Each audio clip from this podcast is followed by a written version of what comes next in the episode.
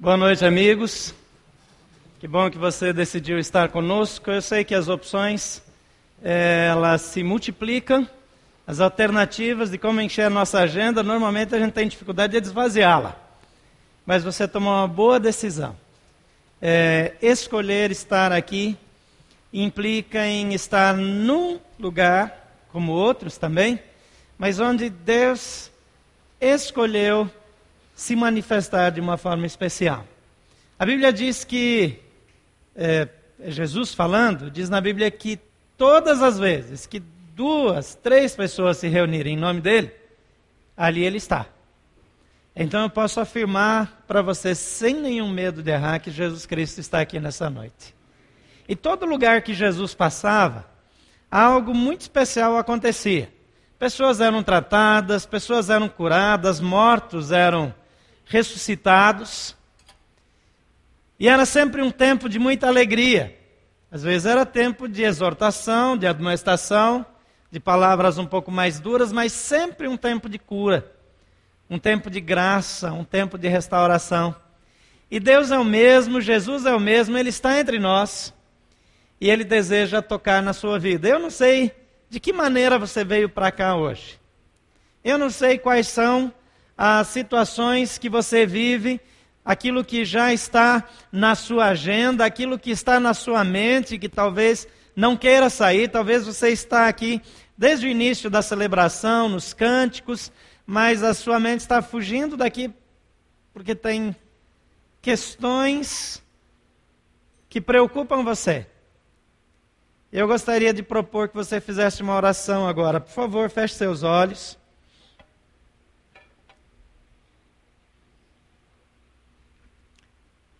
A Bíblia diz que você pode apresentar essas preocupações diante de Deus. Ela diz que as nossas ansiedades, as nossas preocupações devem ser apresentadas diante de Deus por meio da oração e súplica com ação de graça. Então quero sugerir que você fale com Deus agora mesmo. Mesmo se você não está muito é, familiarizado com isso, fala do seu jeito, diga: olha, eu estou com essa situação que me preocupa. E eu gostaria de pedir a tua intervenção.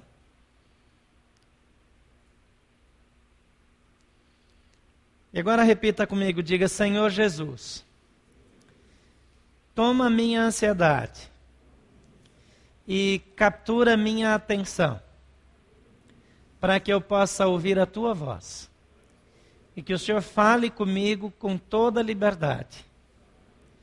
E me faz saber quando é o Senhor que estiver falando. E quando isso acontecer, eu farei aquilo que o Senhor orientar. Em nome de Jesus. Amém.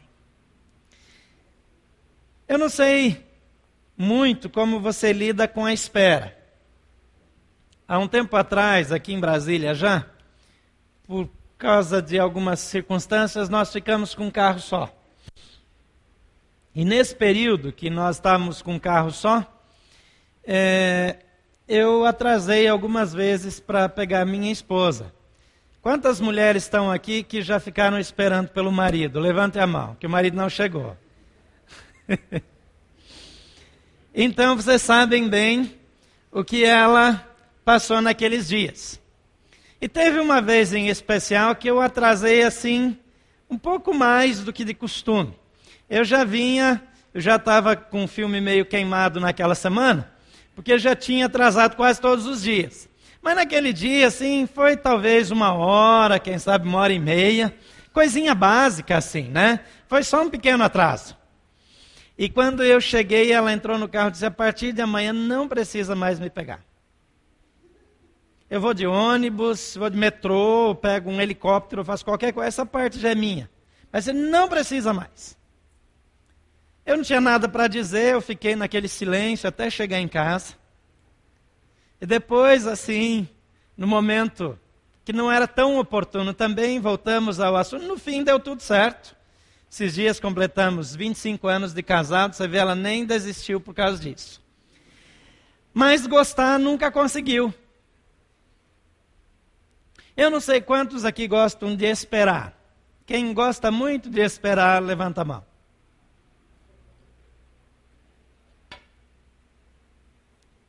Agora, quem nunca precisa esperar, levanta a mão também. Parece que de alguma forma essa essa atitude da espera é quase falta de atitude às vezes, né? Porque não tem o que fazer. Nós até aprendemos a esperar, mas gostar nunca conseguimos. É algo que faz parte da nossa vida e só pode ser piorado se essa espera é acompanhada de aflição e dor. Porque esperar na normalidade da vida já é desagradável. Agora, esperar em sofrimento, em angústia, com ansiedade no coração, quando não sabemos qual será o resultado, o fim dessa espera, é difícil demais. E até aquelas pessoas que não creem em Deus nessa hora fazem uma oração. Tem hora que a gente apela para qualquer coisa. E de fato, esperar o resultado de um tratamento de uma doença com risco de morte. Esperar por um diagnóstico que tem tudo para ser ruim esperar a volta de um cônjuge que é, de forma insana abandonou o lar e, e, e de alguma forma o cônjuge que ficou espera retornar. Ou então os pais cujo filho se perdeu nas drogas ou numa explosão de revolta, é, saiu de casa, da cidade, os pais não têm notícias. Conheci um, uma família cuja filha desapareceu. E eles não tinham notícias. Um dia, meses mais tarde, o pai recebe uma carta. Naquela época não se mandava e-mail ainda. E ela diz que aderiu a uma dessas seitas que as pessoas saem e vão morar em comunidade esse homem cristão, temente a Deus, um homem eh, de bem, um homem comprometido com o reino, ele caiu em tristeza, ele sabia que aquilo era um, é, um envolvimento nocivo, difícil. Mas ele nunca mais teve notícias da filha, até que um dia, é, numa caminhada, ele encontra a menina no, no alto de um viaduto. E ela gasta mais ou menos 10 minutos com o pai. Diz: Pai, eu não vou voltar. Nunca mais. Não me espere. A última vez que eu falei com ele, já faziam mais de 15 anos. Mas ele ainda esperava.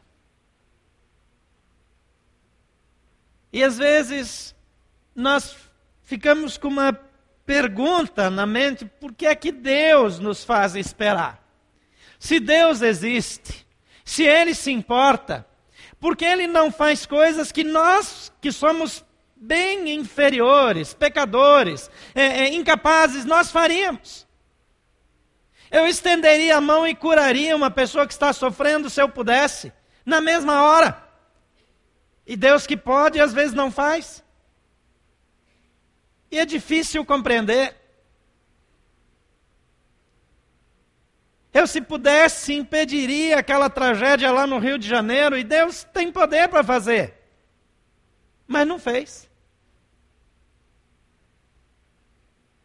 Eu, se tivesse poder e soubesse de um tsunami, como aquele que ficou famoso no mundo todo, e matou milhares de pessoas, destruiu cidades inteiras, eu teria colocado a mão. Mas eu não amo como Deus ama.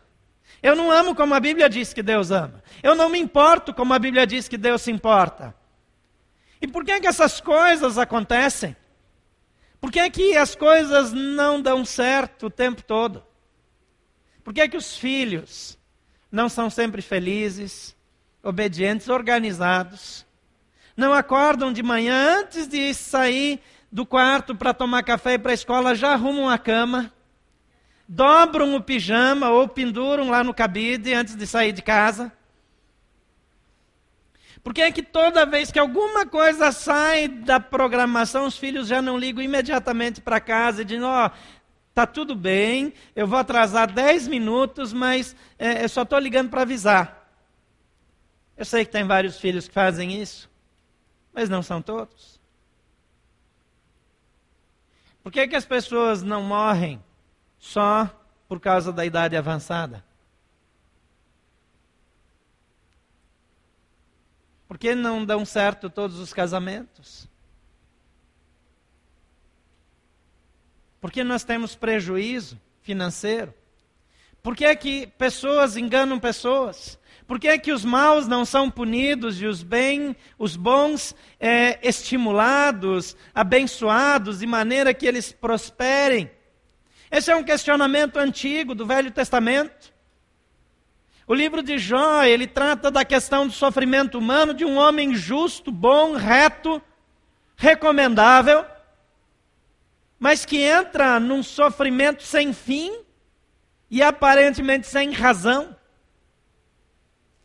E no fim do livro, nós ficamos com uma sensação de que não valeu a pena a leitura, porque a gente olha para aquilo tudo e diz: Mas os filhos morreram, a dor que ele sofreu passou. A humilhação não foi compensada. Houve um certo tipo de compensação, mas as perdas foram irreparáveis. E dá uma sensação de que a explicação não convence.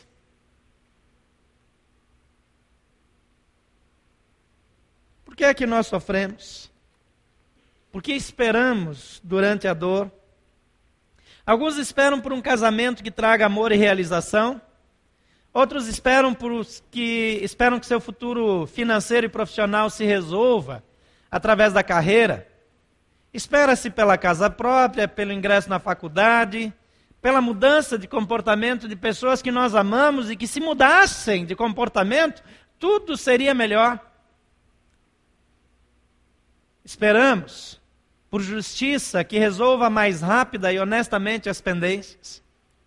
A quem espere pela alteração das circunstâncias que alterem o rumo de uma situação desagradável. E no auge da aflição, nós não recebemos, quando não recebemos qualquer resposta divina, sentimos como se tivesse algo errado conosco. No momento da maior angústia, quando somos forçados a esperar, precisamos de perspectivas. E a melhor maneira de encontrar as perspectivas corretas é voltando para a Bíblia, que é a palavra de Deus. Porque ela pode nos ajudar a ter a perspectiva correta. Nem sempre nós teremos todas as respostas que desejamos. Algumas teremos que anotar na nossa agendinha. E quando chegar lá no céu, para os que forem, pelo menos, é tirar a agenda e perguntar. Agora, se não for para o céu, aí você vai ficar sem resposta mesmo, aí não tem jeito. Agora, se chegar lá, há uma oportunidade de ter todas as respostas. Eu gostaria de fazer isso nessa noite com vocês, juntamente com vocês, é de recorrer à Bíblia, é, que estabelece a relação entre espera, esperança e graça. Espera sem esperança, sem perspectiva da graça divina, é uma desgraça. É só dor, é só angústia. A sensação de que não vai dar certo de novo. A sensação de que o pior está por vir é terrível. Mas quando olhamos para a Bíblia, vemos essa relação entre espera, esperança e graça divina. E um dos bons textos que a Bíblia registra é o capítulo 11 do Evangelho de João. Nesse texto, nós vemos uma família que espera, que espera a intervenção sobrenatural de Deus, por meio de Jesus Cristo, seu Filho. Uma família que tem toda razão para acreditar que as coisas vão acontecer de forma rápida, de forma é, segura, porque eles eram amigos de Jesus. Jesus costumava se hospedar na casa deles. Há estudiosos que dizem que Lázaro, é, irmão de Marta e Maria, que está aqui como um dos principais é, personagens do texto, que ele era um dos mantenedores do ministério de Jesus. Você sabe que Jesus andava por aí. Tinha umas mulheres que faziam uma roupa nova para ele usar cada ano, mas eles não tinham recursos. Mas os discípulos falam lá que tinha uma bolsa, onde eles guardavam dinheiro. E diz até que Judas, o Iscariotes, que depois o traiu, era o tesoureiro. Isso não é nenhuma sugestão de que tesoureiros tenham essa tendência. Não, não vá pensar mal é, é, de quem está nesse ofício, onde quer que seja. Mas casualmente Judas, o tesoureiro, ele tinha defeito de caráter. Além de meter a mão na bolsa, ele foi o que vendeu Jesus por dinheiro. Agora, Lázaro, que aparentemente era um dos mantenedores, que era amigo chegado, que era alguém com quem Jesus gostava de conversar, ele passa por um problema. Eu gostaria que você acompanhasse a leitura do texto. Diz que havia um homem chamado Lázaro, que era de Betânia, do povoado de Maria e de sua irmã Marta. E aconteceu que Lázaro ficou doente. Maria, sua irmã, era a mesma que derramara perfume sobre o Senhor e lhe enxugara os pés com os cabelos. Então as irmãs de Lázaro mandaram dizer a Jesus: Aquele a quem amas está doente. Veja essa, essa mensagem aqui. Aquele a quem amas está doente. Elas tinham tanta convicção do interesse de Jesus por Lázaro, do amor dele por aquela família, que elas mandam a mensagem desse jeito. Ao ouvir isso, Jesus disse: Essa doença não acabará em morte, é para a glória de Deus, para que o Filho de Deus seja glorificado por meio dela. E o texto acrescenta aqui: Jesus amava Marta, a irmã dela, e Lázaro, para que ninguém fique com ideia de que era um outro tipo de amor. O amor na forma mais pura.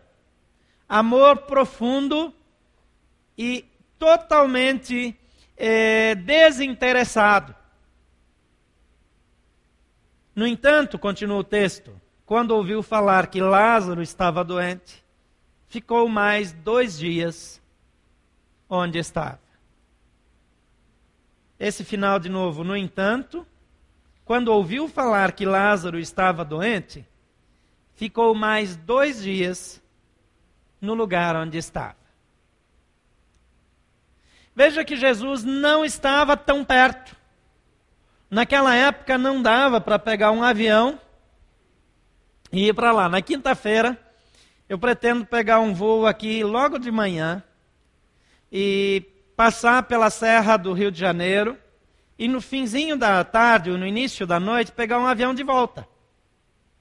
Quer dizer, vai ter alguém me esperando no aeroporto com um carro, a gente vai descer a serra, vai rodar por lá, vai tomar é, conhecimento um pouco mais próximo da situação, porque as coisas já mudaram agora, eu vou ter muitas informações naquele dia. Mas no fim do dia eu vou estar em casa para tomar um banho e dormir na minha cama. Naquela época não era assim. Algumas pessoas saem daqui e no momento, em alguns, algumas horas mais tarde, estão lá longe, em outros países, fazendo negócios, depois voando para outro país, depois para outro país e voando de volta E dependendo do fuso, etc., ele faz tudo isso em dois, três dias. Dois dias de demora significava que Jesus ia levar pelo menos cinco para chegar onde Lázaro estava.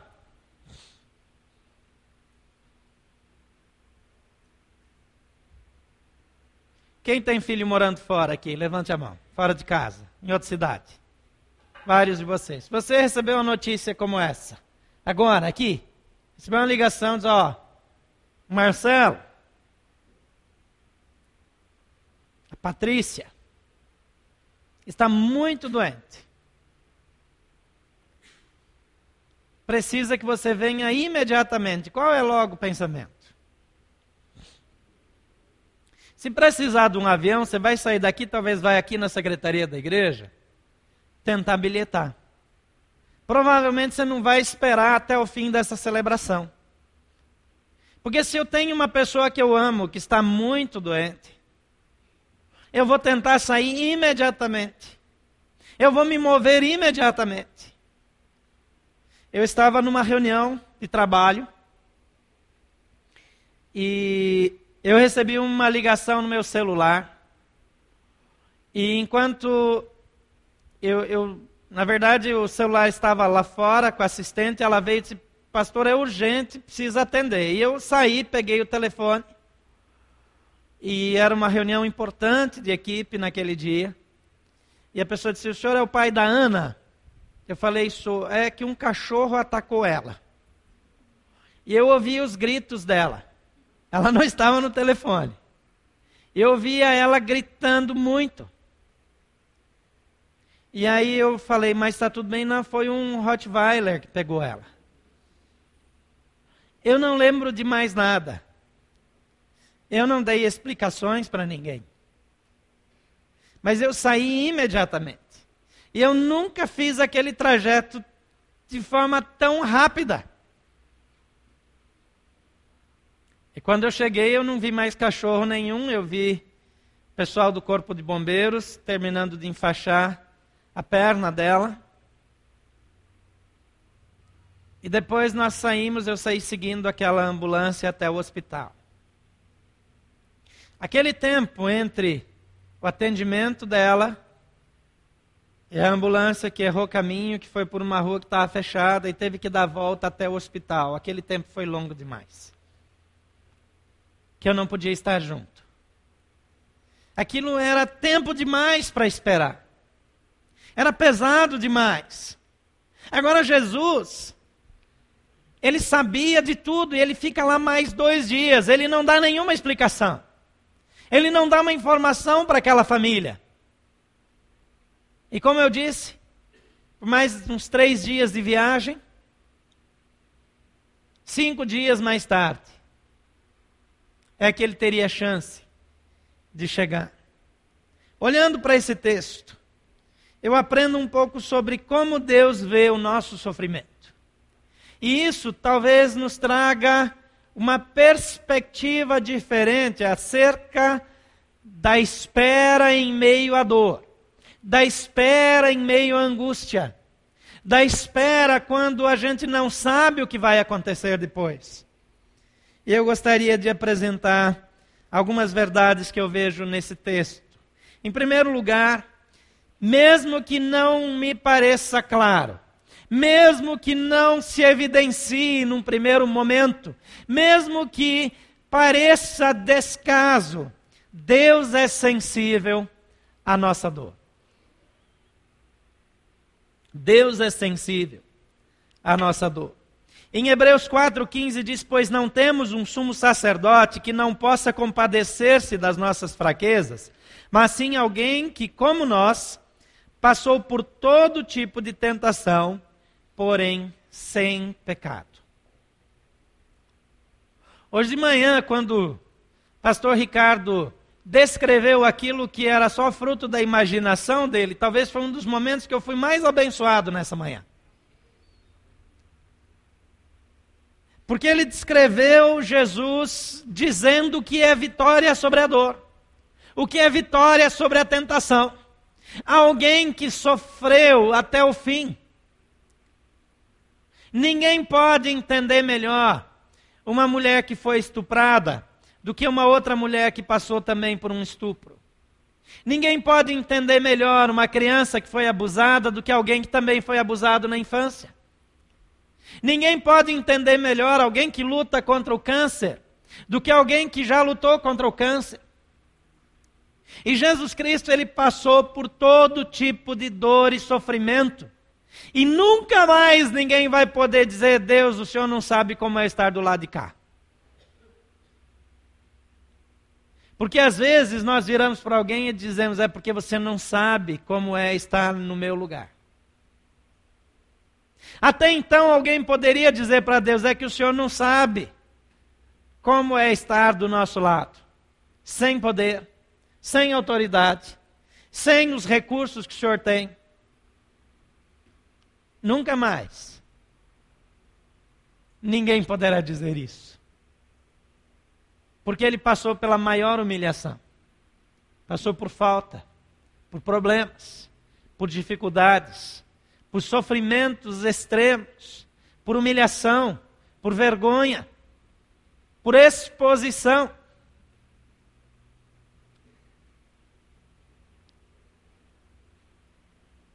Então nós temos alguém que pode se compadecer das nossas fraquezas, porque passou por todas essas coisas e mais. Passou sem pecar, sem errar, sem se desesperar. O Evangelho de João, capítulo 11, mesmo capítulo que nós lemos, porém, versículo 33 a 36 diz: Ao ver chorando Maria e os judeus que, acompanha, que a acompanhavam, Jesus agitou-se no espírito e perturbou-se.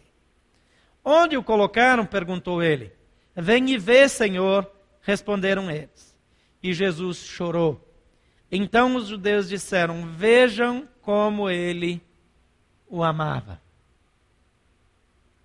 Não dava para entender porque ele demorou dois dias para sair.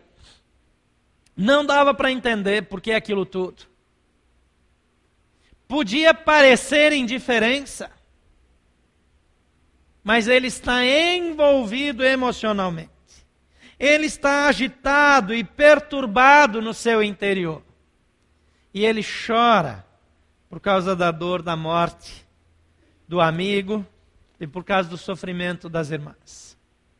Deus é sensível à sua dor.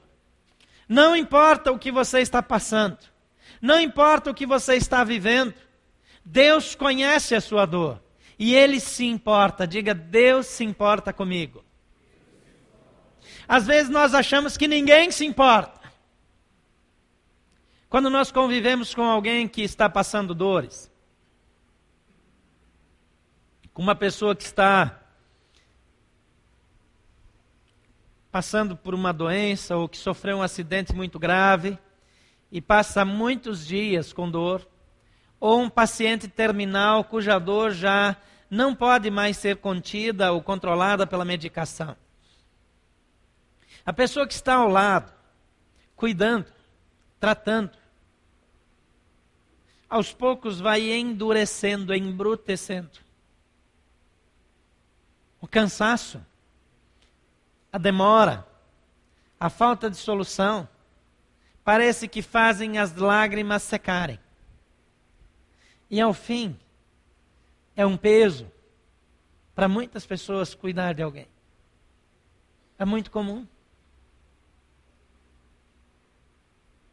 Mas Jesus, ele não se embrutece. Ele não se enrijece. Ele continua se importando com você. Talvez você ache que já pediu tanto tempo, já buscou tanto tempo. Mas ele diz: Eu me importo. A segunda coisa que eu vejo aqui é que Deus está mais interessado em nosso crescimento do que em nosso conforto. Essa talvez não seja a melhor informação para te dar nessa noite.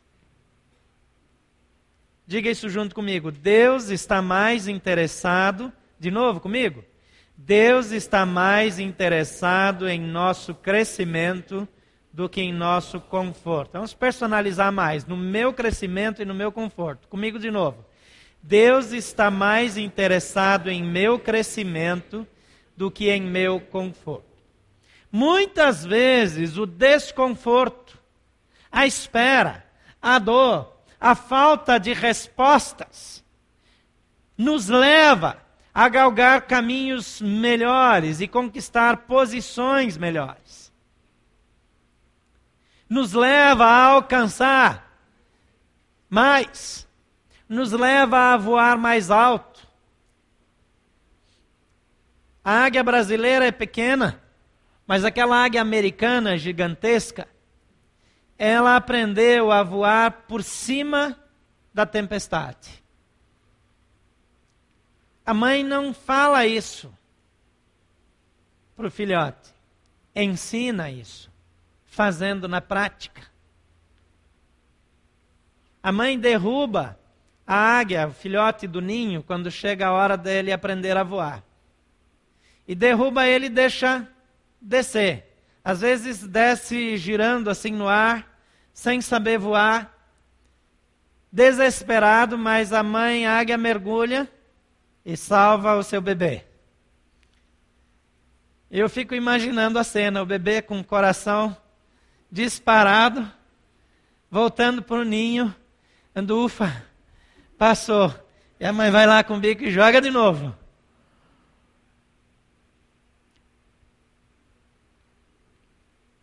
Deus está interessado no seu crescimento. Tiago, capítulo 1, versículo 2 a 5 diz: Meus irmãos, considerem motivo de grande alegria o fato de passarem por diversas provações Pois vocês sabem que a prova da sua fé produz perseverança.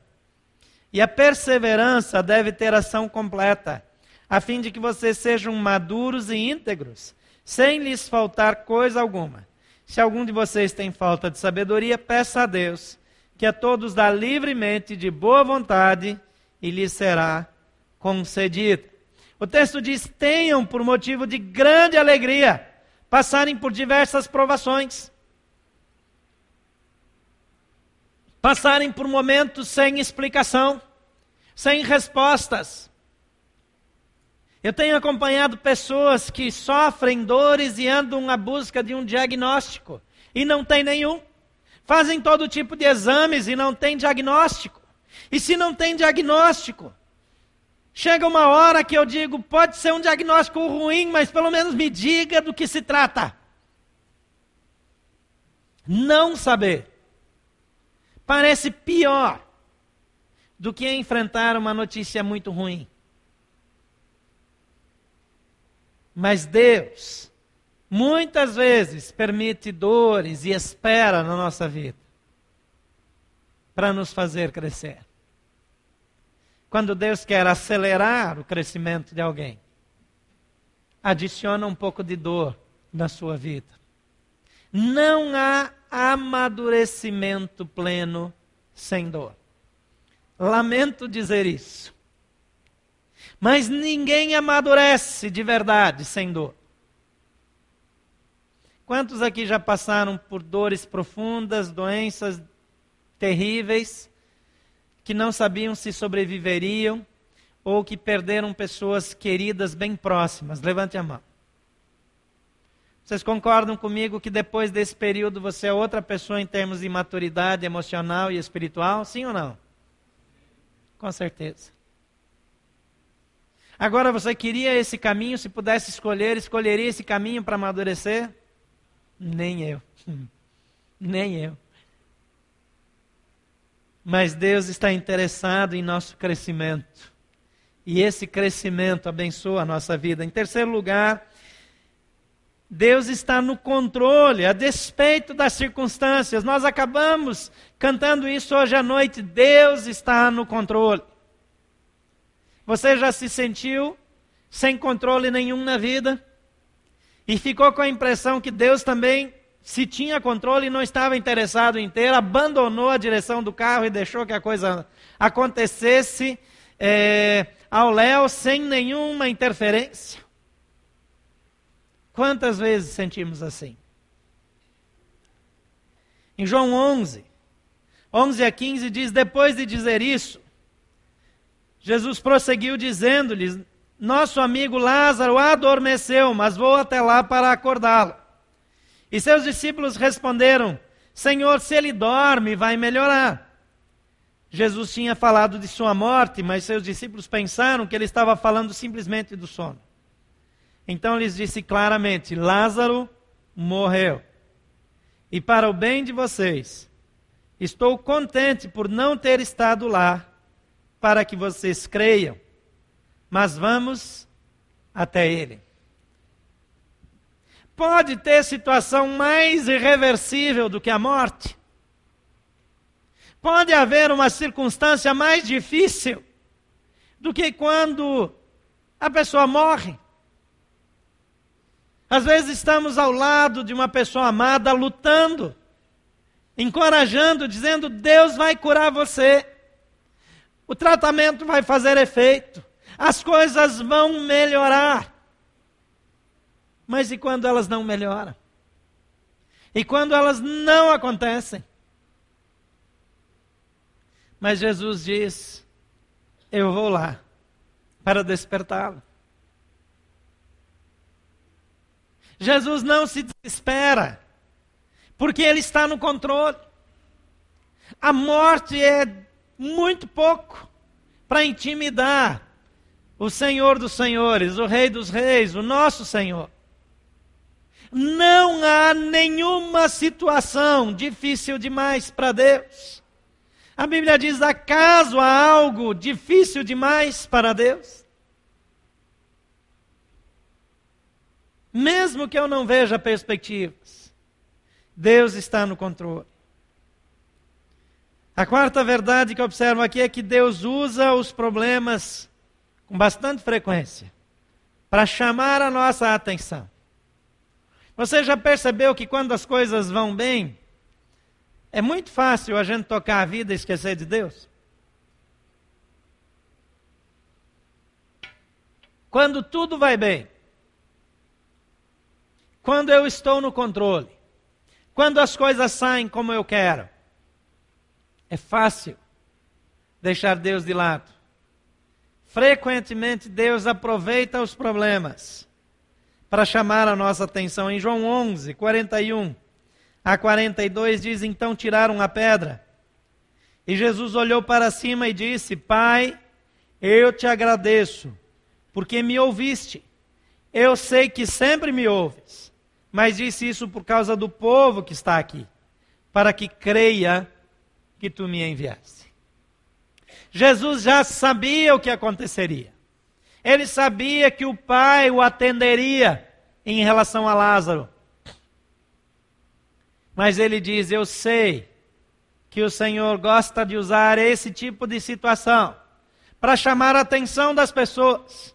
E eu disse isso para chamar a atenção delas para que elas saibam que tu és Deus, que tu estás no controle, que tu és o Criador e que creiam que tu me enviaste. Talvez Jesus queira chamar a sua atenção através das circunstâncias que você vive, para dizer: Eu estou aqui, eu estou perto, eu posso agir. Olha para mim. A tendência é olharmos para a dor. A tendência é olharmos para o problema. A tendência é nos apegarmos às soluções que podemos controlar. Esperamos no médico, esperamos nos recursos, esperamos na justiça, esperamos na nossa habilidade.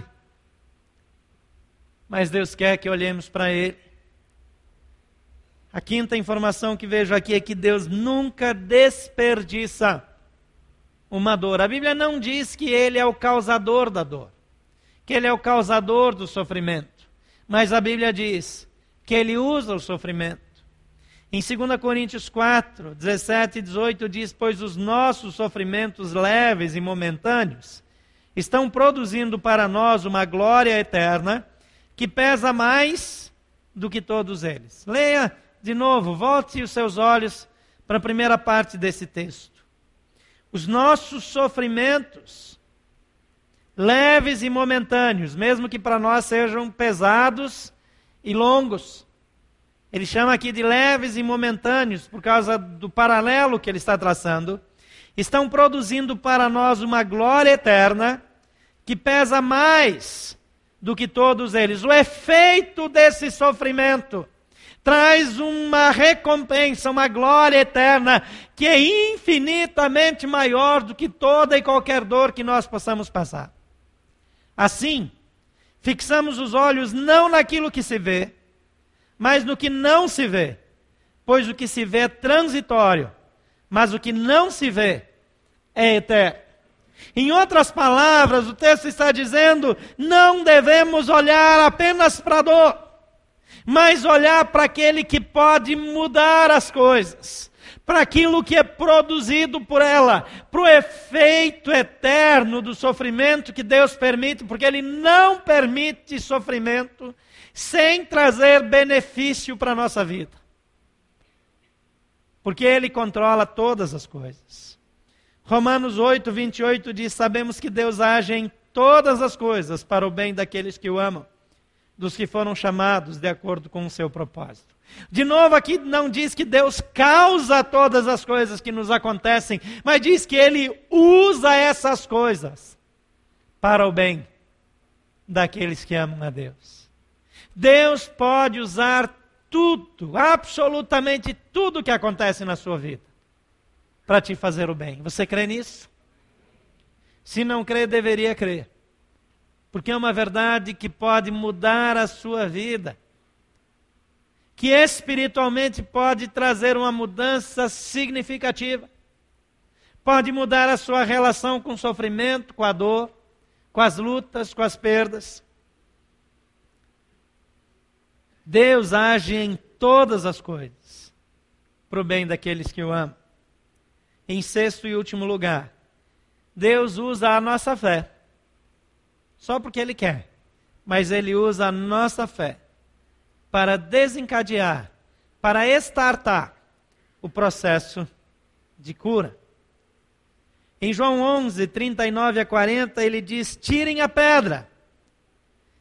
Disse Marta, irmã do morto: Senhor, ele já cheira mal, pois já faz quatro dias.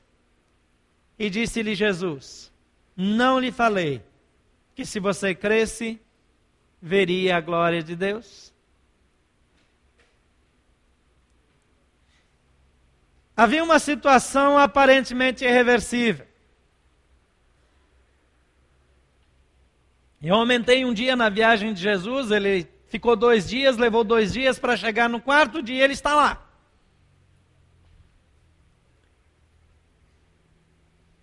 Mas quando ele chega, as irmãs dele dizem: Senhor, o Senhor chegou tarde demais.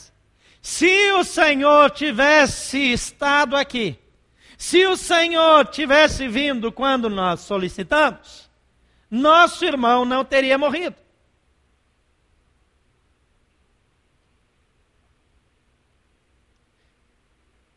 Quando Marta faz essa abordagem, Jesus vira para ela e diz: Seu irmão vai ressuscitar. Ela diz: Eu sei que ele vai ressuscitar lá no fim, no último dia. Quando tu terminar, ele vai ressuscitar, vai para a glória eterna. Aqui, Jesus manda tirar a pedra do túmulo. Ela diz: Já cheira mal. Está morto há quatro dias. Morto há quatro dias. Já cheira mal.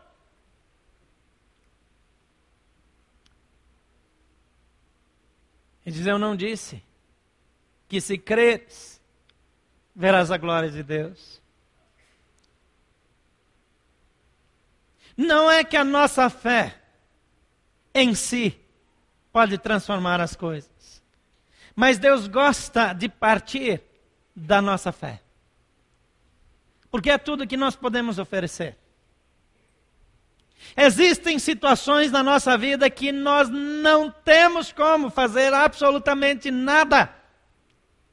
E Deus nos dá a oportunidade de crer que Ele fará. Quando é impossível para mim, chegou a hora do milagre. Aquilo que é absolutamente impossível para mim é totalmente possível para Jesus. Absolutamente possível. E ele diz: creia. Creia. Eu não sei da sua vida. Eu sei que Jesus Cristo, como eu disse no início, Ele está aqui nessa hora.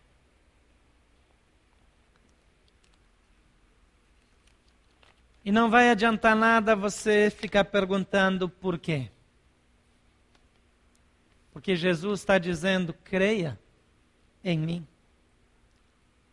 Creia em mim. Eu li um versículo que diz que ele usa todas as coisas para o bem daqueles que amam a Jesus. Você ama Jesus? A Bíblia diz que aqueles que amam a Jesus são aqueles que confiam nele, que entregam a sua vida nas mãos dele. Aqueles que dizem: Senhor Jesus, entra na minha vida.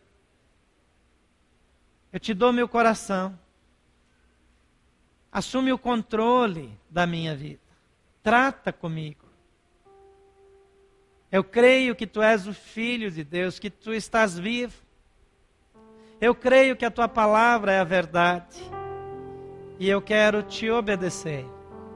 Eu quero me relacionar contigo.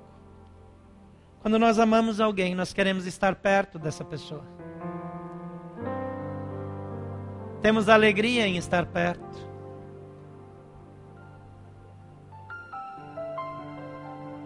Então, se você deseja uma intervenção sobrenatural de Deus na sua vida, primeira coisa, você precisa se certificar de que Jesus Cristo já habita em você,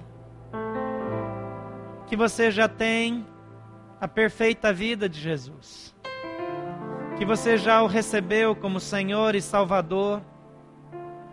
Quantos aqui já têm essa certeza, que já entregaram a vida para Jesus, já nasceram de novo? E que se hoje morrerem nessa noite, estarão com Jesus no céu. Levante a mão, você tem certeza plena. Obrigado. Talvez você não pode levantar a mão agora, ou se levantou meio na dúvida assim, porque ficou meio intimidado. Mas talvez você não pode levantar a mão da primeira vez. Jesus ele diz: "Venham a mim" todos os que estão cansados e sobrecarregados, e eu os aliviarei. Venha a mim. Jesus o convida para dizer: Vem e te torna o meu Senhor, o meu Salvador, o dono da minha vida. E Ele assumirá o controle da sua vida, as coisas boas, as coisas ruins. Ele não diz que você não vai mais ter dor, que você não vai mais ter sofrimento que você não terá mais problemas. Ele nunca disse isso. Mas ele disse: Não desanime, porque eu estou contigo todos os dias. Então, tenho duas orações que eu quero fazer hoje à noite. A primeira é com você que quer receber Jesus no seu coração. Você que olha para a sua vida e diz: Eu estou lutando sozinho. Eu sinto dor, mas eu sinto que estou sozinho. Nas minhas aflições eu estou só. Na minha espera eu estou só. Eu só dependo de pessoas visíveis. Eu não tenho a impressão de que Deus está fazendo alguma coisa por mim. Mas eu quero entregar a minha vida para Jesus. Para que Ele assuma o controle. Para que Ele venha habitar na minha vida. Você quer fazer isso? Então faça essa oração comigo. Diga assim: eu queria que todos fizessem em solidariedade aí. Diga: Senhor Jesus, eu reconheço que tenho dependido de mim mesmo, que ando por mim mesmo. Eu não quero mais viver assim. Eu quero receber a Ti como meu Senhor e meu Salvador eu escolho entregar a minha vida em tuas mãos e entrego também as minhas dores e minhas lutas. Eu creio que tu és o Filho de Deus, que sofreu em meu lugar, para me dar uma vida perfeita, uma vida que será completa lá no céu, mas que inicia-se aqui mesmo. Eu te dou meu coração, entra na minha vida, eu te aceito como meu Senhor e meu Salvador. Por favor, continue com seus olhos fechados. Quando a gente faz uma oração mais ou menos assim, com sinceridade, crendo que Jesus Cristo é Senhor, a Bíblia diz que nós somos salvos. Porque a Bíblia diz em Romanos, capítulo 10, que se no teu coração creres, se com a tua boca confessares a Jesus como Senhor, e em teu coração creres que Deus o ressuscitou dos mortos, será salvo. Ser salvo na linguagem bíblica é estar livre da escravidão desse mundo. É não ser mais obrigado a sofrer as consequências daquilo que eu fiz no passado, mas é ter uma vida eterna em Cristo Jesus. Você quer receber a Jesus, quer fazer essa oração válida na sua vida. Dizer, Senhor Jesus, eu quero a Ti como meu Senhor e meu Salvador. Levante uma de suas mãos, eu quero orar por você onde você estiver. Só levante uma de suas mãos até que eu veja. E diga, eu quero. Deus abençoe sua vida. Pode levantar sua mão bem alto e dizer: Eu recebo a Jesus. Deus abençoe lá atrás. Pode baixar sua mão. Há mais alguém? Levante sua mão bem alto. Diga: Eu quero Jesus. Eu preciso de Jesus na minha vida. Há alguém que quer dizer isso? Pode levantar sua mão. Dizer: Eu preciso que Jesus Cristo tome a minha vida, assuma o controle. Eu quero recebê-lo nessa noite. Eu não estou falando de religião, de igreja. Estou falando de relacionamento com Jesus Cristo que vai mudar a sua vida para sempre. Há mais alguém? Levante sua mão onde você estiver. Eu quero incluir você nessa oração. Eu poderia deixar passar, porque esse assunto não está no meu controle. Essa é uma decisão exclusiva sua. Mas aqueles que querem fazer isso precisam fazer porque a gente não sabe quantas vezes nós seremos tocados por Deus. Se o Espírito Santo está falando com você, não deixe para depois. Levante sua mão. Deus abençoe sua vida. Mais alguém? Levante sua mão. Deus abençoe. Pode levantar sua mão. Diga: Eu preciso, eu quero. Eu quero Jesus. Onde você estiver. Diga: É comigo. Eu quero começar de novo. Levante sua mão. Deus abençoe, querida. Há mais alguém? Não deixe para depois. Deus abençoe. Glória a Deus. Onde você estiver gostaria de incluí-lo nessa oração. A última vez, há mais alguém? Levante sua mão. Entre você e Deus, eu não posso interferir. Mas se você quer, eu gostaria de incluí-lo. Há mais alguém? Talvez você já fez isso lá atrás, no passado. Mas talvez a própria dor o levou para longe. Você não entendeu as coisas da devida perspectiva se afastou de Jesus, se afastou da igreja, e Jesus está te chamando de volta, é hora de voltar para casa. Talvez você fisicamente tenha estado na igreja, mas espiritualmente, nas suas emoções, está longe de Deus. Você quer voltar para casa do Pai? Levante sua mão, quero incluí-lo também. Jesus está dizendo: volta para casa, volta para a igreja, volta para mim. Há alguém nessa situação? Levante sua mão, quero incluí-lo também. Há alguém? Quero orar primeiro por você. Levante sua mão. Você que levantou a mão antes, levanta agora. Eu quero orar por você. Eu gostaria de ver sua mão agora. Todos vocês que levantaram a mão, pode erguer de novo. Pai querido, cada uma dessas mãos erguidas estão dizendo sim para ti. Toma suas vidas agora. Estende a tua mão, manifesta a tua graça, o teu poder. Ó Pai, que a tua verdade possa ser presente nessas vidas. Eu oro em nome de Jesus. Amém. Podem baixar suas mãos. Antes de fazer a próxima oração, eu queria dizer que Se você quiser, se você ainda não fez, ainda não preencheu essa ficha, tem pessoas que podem estender uma ficha para você preencher. Nós gostaríamos de orar por você. Tem algumas pessoas aí, talvez eles não tenham visto, você pode chamar um deles. E nós gostaríamos de incluir você nas nossas orações. Mas eu queria ter atenção sua aqui mais um momento. Eu sei que há pessoas aqui nessa noite que têm lutado com sofrimento e com dor. E têm feito isso na sua própria força. Mas nessa noite querem encarar a dor, a espera, o sofrimento com uma nova perspectiva. E realmente entregar essa situação nas mãos de Deus. E se você quer fazer isso, eu quero que você fique em pé no seu lugar. Eu quero orar por você. Não levante só porque eu estou dizendo isso. Só se coloque em pé.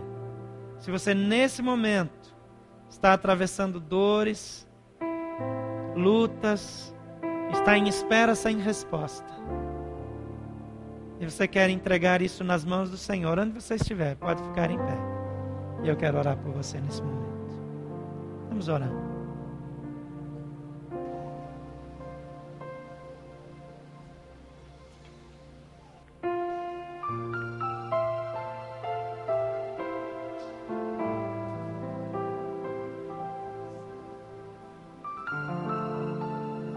Pai querido, nossas lutas e dores,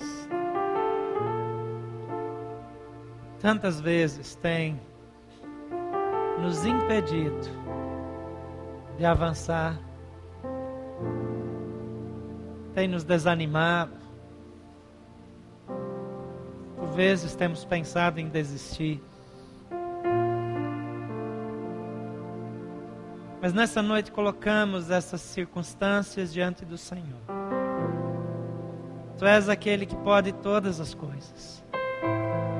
E eu oro por meus irmãos e minhas irmãs que estão em pé diante do Senhor. Obrigado porque o Senhor é sensível à dor deles. Obrigado porque eles não estão sozinhos nessa caminhada.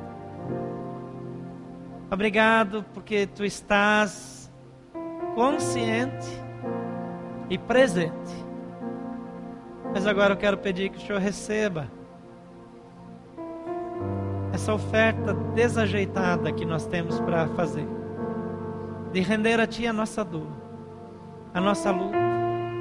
E eu quero pedir que o Senhor lhes devolva paz de espírito, que o Senhor estenda a mão e antes mesmo de trazer a cura, o Senhor já lhes dê a convicção de que o assunto está nas tuas mãos. Ó Pai, que eles possam receber da tua alegria, que possam receber do prazer de descansar em Ti. E que o Senhor possa tornar tudo isso em bênção, porque a tua palavra diz que o Senhor mesmo usa todas as coisas para o bem daqueles que te amam. Estende agora a tua mão sobre nossos irmãos porque eles reconhecem o teu poder e tua autoridade. Nós oramos em nome de Jesus. Amém. Pode sentar-se. Que Deus abençoe sua vida. Que Deus lhe dê paz na espera e a segurança de que todas as coisas estão em suas mãos.